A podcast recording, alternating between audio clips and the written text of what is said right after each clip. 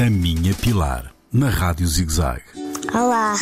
Saber ler os rótulos, as embalagens, é muito importante. Sim, é muito importante, porque na realidade os rótulos dizem-nos a data de validade, quem fez o produto, mas deves de olhar para a lista de ingredientes. A lista de ingredientes vem por ordem decrescente de concentração. O primeiro que lá vem escrito é aquele que há em maior quantidade naquela embalagem.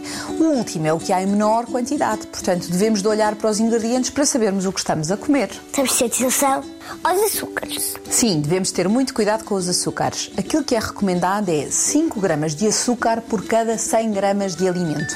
Mais do que isso, só em dias de festa. Outra coisa importante é o sal. O sal devemos procurar os alimentos com a mínima concentração de sal. 0.3 é o que era ideal. Também temos de ter atenção às quantidades. Também é importante. Olha, nas quantidades há uma coisa muito importante. A rotulagem vem sempre por 100 gramas de produto. E depois é preciso controlar as porções. Ou seja, se eu como um produto saudável, mas depois abuso na quantidade, deixa de ser equilibrado para a minha alimentação. Faz alguma coisa? Sim, há uma coisa que eu acho muito importante. Quando olhas para a lista de ingredientes, deves reconhecer os alimentos que lá estão.